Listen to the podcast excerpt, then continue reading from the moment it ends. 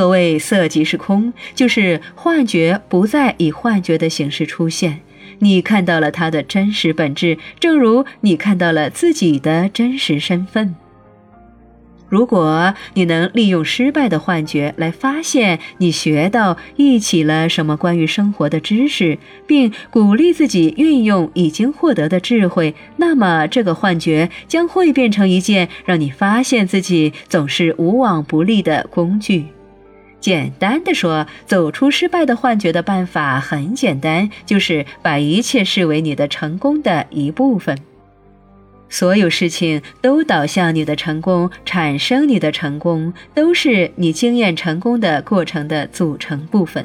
许多人本能的明白这个道理。比如说，有些科学家在做重要实验的时候，他们不仅早已做好失败的准备，而且还会因为失败而高兴。纯粹的科学家完全明白，一次失败的实验根本就不是失败，而是指明了一条通往成功的道路。如愿以偿未必是成功，事与愿违也未必是失败。真的，如果活得足够长久，你会发现，往往如愿以偿才是失败，事与愿违反倒是成功。许多你所谓的失败，其实是成功的经验；那些你称之为成功的经验，又怎么会是失败呢？这是因为要经验成功的喜悦，失败的幻觉是必须的。如果你做每件事都成功，那么你根本就经验不到成功。你只是感觉到自己一直在做事，但不会认识到那就是成功，也无法经验到你的身份有多么神奇和光荣，因为没有背景场让你意识到这一点。比如说玩橄榄球吧，如果你第一次扔球就达阵，那当然是很让人兴奋的。可是如果你每次扔球都达阵，那么兴奋感很快就会消失了，那将毫无意义。除了达阵，什么也没有。你再玩下去，不但没有意义，也毫无意思。生活中的一切都是循环往复的，正是这些循环往复，让生活有了意义。实际上，失败这种东西并不存在，唯一存在的是成功。但成功有许多种面貌，非神的东西是不存在的，唯一存在的是神。但神有多种面貌。你能明白这个比喻吗？你能领悟这个模式吗？领悟这个简单的道理，能改变一切。一旦明白这个道理，你的内心将会立刻充满感恩和神奇。感恩是为了你生活中所有的失败，惊奇是因为你竟然花了这么多时间才明白这些失败其实全是财富。到时候你终将明白，我派到人间的都是天使，和我送给你们的都是奇迹这两句话的真谛。在领悟这个道理的那一刻，你将认识到你永远无法不成功。请永远记住这句话：你永远无法不成功。第三幻觉以及分离的幻觉，可以用来经验你和万事万物的合一。如果你和某样东西结合很久，那么终有一天，你将根本注意不到你的存在。你是独立实体，这种观念将会渐渐消失。相伴多年的人往往有这种经验，他们慢慢失去了自己的个体认同。从某种意义上来说，这是很神奇的。然而，当这种合而为一的经验无休无止地持续下去，这种神奇便消失了，因为没有分离，也就没有合一。合一的经验不再带来狂喜，只会带来空虚。如果没有独立一体，什么也不是。正是由于这个原因，我才启发了下面几句话：你们要永结同心，但彼此留有空间；酒要斟满，但别从同一个杯子饮用。殿堂的支柱各自伫立，琴弦也是分开的，尽管它们颤动出相同的乐声。生活无非是一个反复经验合一与分离的过程。这是生活的节奏，实际上正是这个节奏创造了生活本身。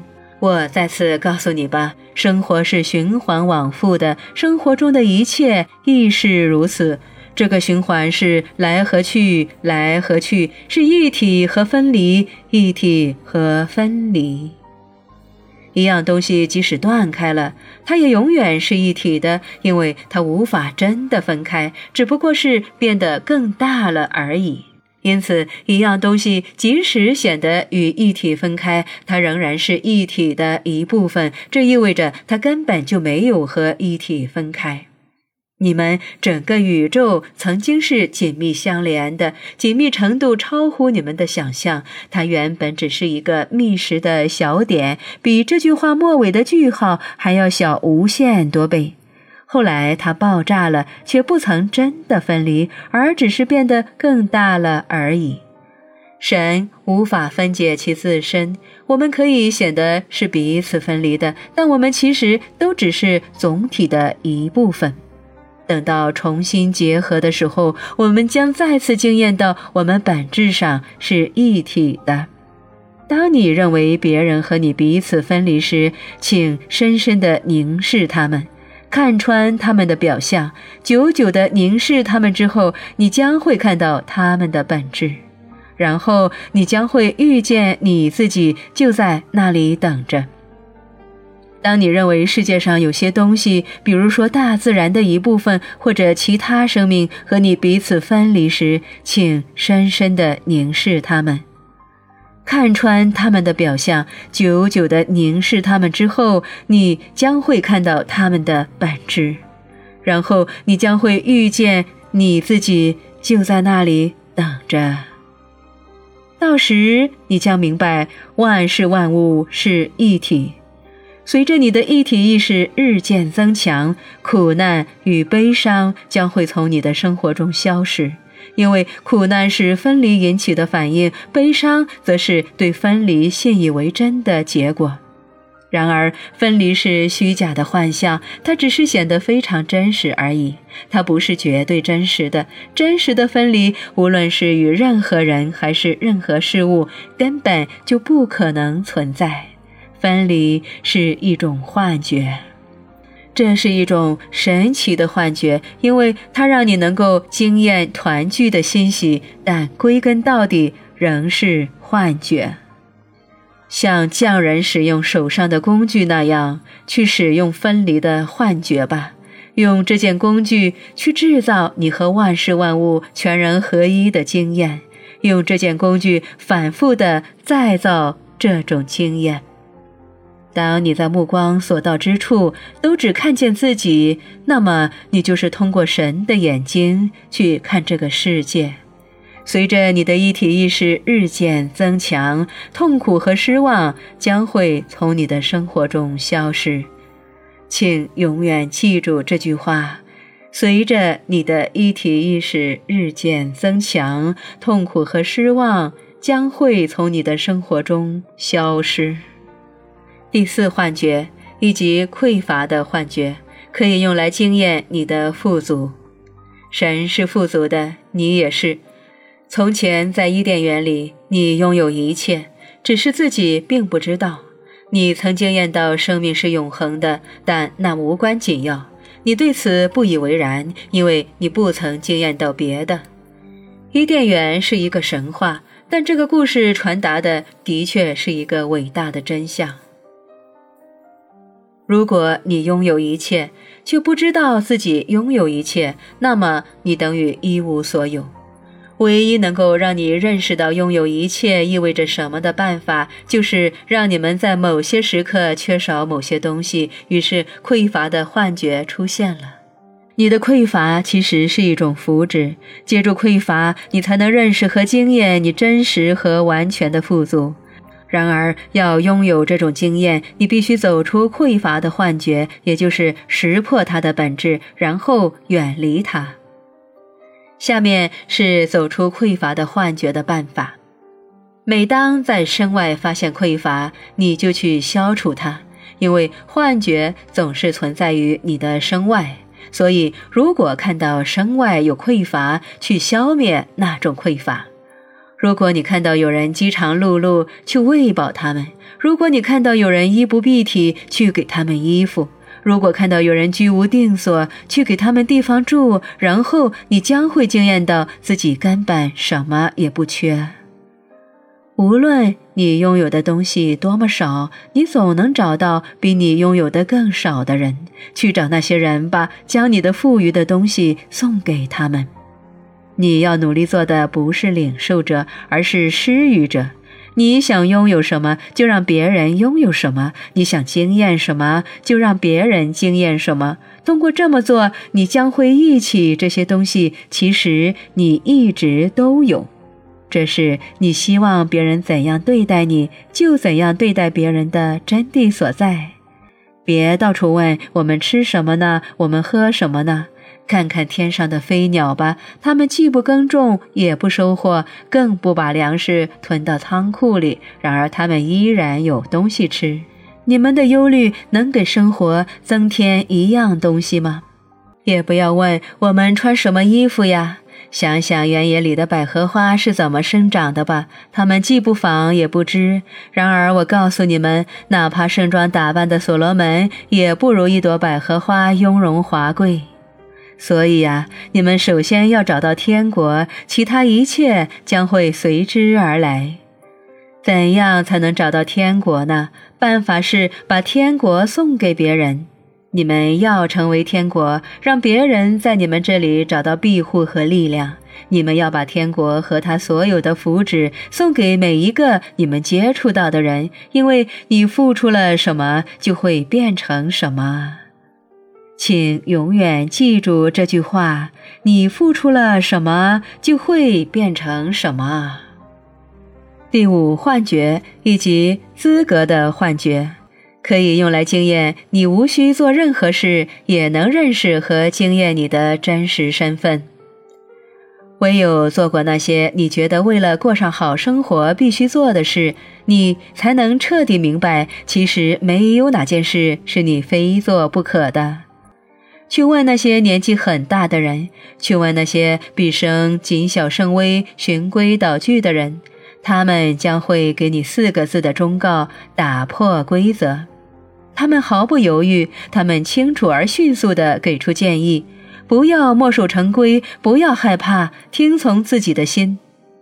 等到生命结束的时候，你将会知道，你做过什么事并不重要，重要的是在做那些事的时候，你的状态是什么样的。当时你快乐吗？你友善吗？你感激吗？你对别人体贴、怜悯和周到吗？你慷慨吗？你和别人分享了吗？最重要的是，你怀着爱吗？你将会明白，影响你的灵魂的不是你做过的事情，而是你有过的状态。你也将会明白，归根到底，你的灵魂才是真正的你。然而，当你和你的身体在一起的时候，资格的幻觉，也就是那种认为有些事你非做不可的观念，可以激励你的精神。只要你在某种层面上明白，它只是幻觉。没有人必须去做他们不想做的事情，那么它是很有用的。对大多数人来说，这个真相既让他们感到无比的自由，又让他们感到无比的害怕。他们害怕的是，如果人类真的可以只做他们愿意做的事，那么真正需要完成的事反而没人做了。谁来把垃圾搬走呢？